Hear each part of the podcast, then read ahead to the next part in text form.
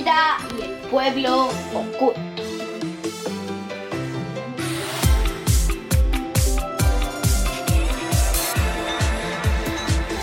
Hola, amiguitos de los libros. Hola, papi. Hola, Pitufa. ¿Qué tal? Muy bien, ¿y tú? Súper emocionada. ¿Por qué? Pues porque vamos a leer un librito nuevo. ¿Ah, sí? Sí. ¿Cuál? El de Hilda. Y el pueblo oculto. Anda. Bien, ¿no? Sí. ¿Quién es Hilda? Hilda. Bueno, lo vamos a ver ahora. Hombre, claro. Yo creo que tampoco hay que dar más detalles porque nos lo, nos lo explicarán todo en el libro. Sí nos lo explicarán en el libro. Ah, vale, vale. Bueno, pues entonces... ¡Empezamos!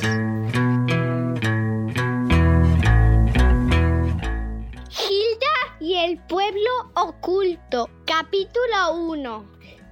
Soplaba el viento, los wolves volaban, el sol estaba muy bajo en el cielo. En la ladera sur del monte Bota, una niña con el pelo azul se sentó en una roca y sacó la lengua. Hilda siempre sacaba la lengua cuando dibujaba. La ayudaba a concentrarse. La punta del lápiz se deslizaba por el cuaderno mientras dibujaba los bosques y las llanuras, las cascadas y los ríos, las montañas con el pico nevado y el frondoso valle. Hacer mapas era una parte importante de la labor de un aventurero, y Hilda se tomaba las aventuras muy en serio. En cuanto terminó de dibujar las montañas, les puso nombre basándose en su forma. Con su mejor letra escribió Monte taza, monte lámpara, monte luna, monte escarabajo, monte botella y monte pompón. Estaba quedando un mapa estupendo, se dijo a sí misma, y tuvo que decírselo a sí misma porque no había nadie más en kilómetros a la redonda aparte de Twig, pero Twig no hablaba. Twig era un zorro ciervo, un animalito blanco, valiente y cariñoso que solía acompañar a Hilda en sus aventuras. Abajo, en medio de la llanura, había una enorme roca. Hilda la miró fijamente con la mano por encima de los ojos para protegerse de los rayos inclinados del sol de la tarde. Lo más raro de aquella roca era que de ella sobresalía una gran piedra puntiaguda, como el mango de una olla, pensó Hilda, o una gran nariz de una cara feísima.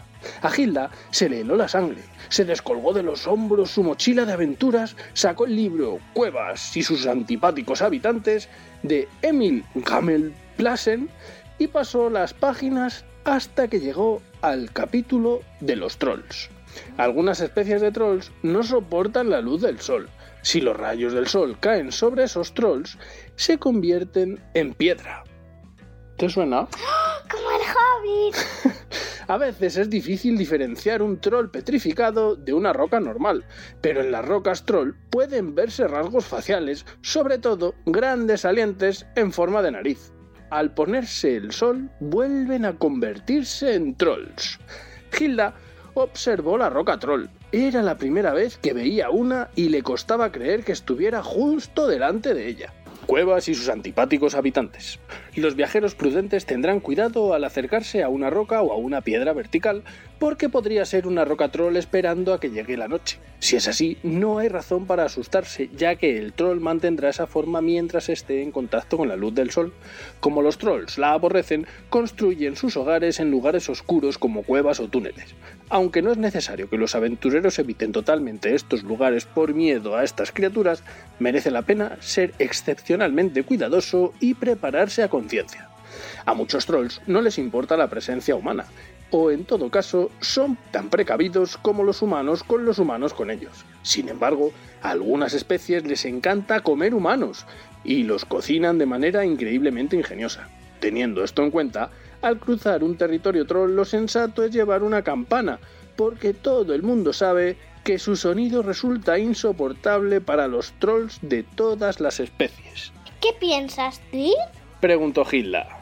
¿Dibujó rápidamente la roca troll ahora que aún estamos a tiempo? Twig movió la cola alegremente. Siempre estaba listo para una nueva aventura. Hilda se ajustó la bufanda amarilla alrededor del cuello, se colgó la mochila de aventuras a la espalda y echó a correr. A los pocos minutos, Hilda y Twig estaban delante de la roca troll. Ahora que estaba lo bastante cerca para verla bien, distinguía no solo la nariz, sino también dos grietas ovaladas en la roca que sin duda parecían los ojos brillantes.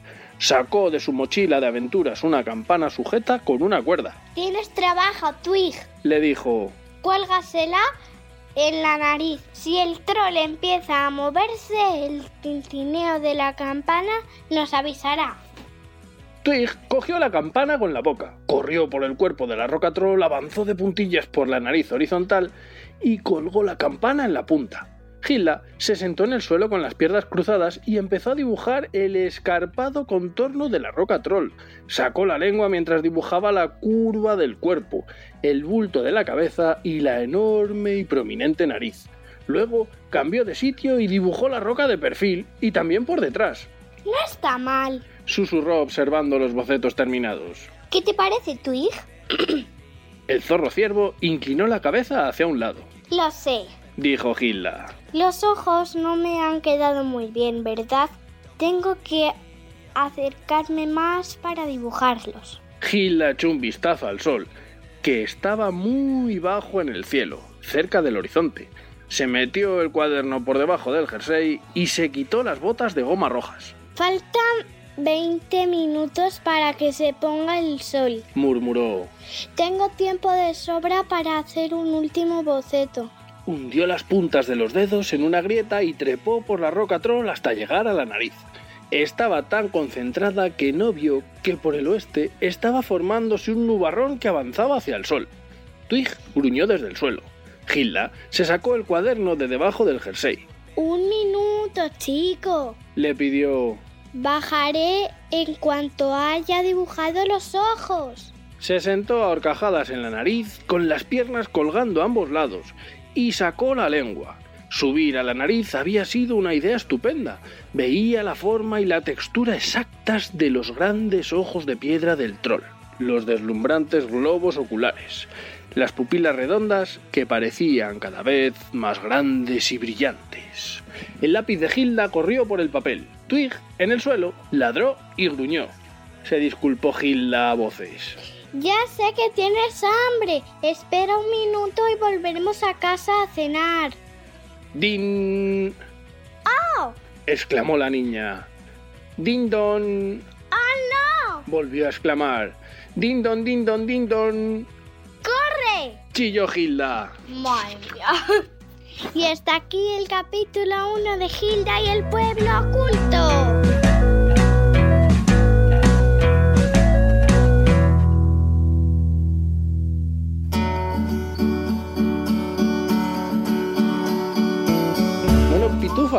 ¿Qué ha pasado hoy? Lo que ha pasado es que hemos conocido a una niña que se llama Hilda, tiene el pelo azul, no sé por qué, y tiene un animalito que es un ciervo. Un perro ciervo. No, Sí, no es un ciervo, es un perro ciervo. no es un perro ciervo, era un zorro ciervo. Ah, zorro ciervo. Ah, sí, zorro ciervo. Era un zorro ciervo y era precioso. Y que le gusta mucho correr aventuras. Sí, ¿Y qué había encontrado? una piedra troll. Anda, o sea que era un troll de verdad que se había convertido en piedra porque le había dado el- le estaba dando el sol. Anda, como cuál? Sí, ya lo hemos dicho, como en el Hobbit. Lo que pasa es que los del Hobbit se convertían en piedra y se quedaban en piedra. Estos cuando se va el sol, vuelven. Y Hilda se puso a hacer dibujitos, se puso a hacer dibujitos pensando que poniéndole una campanilla en la nariz iba a estar todo controlado. Y de repente... La campanilla... Y ahí nos hemos quedado. Sí. Madre mía, a ver qué pasa con Hilda, con el troll, con la campanilla y con Twig. Sí. ¿Lo veremos? En el próximo capítulo. Pues hasta el próximo capítulo. Adiós, amiguitos. Chao. Chao.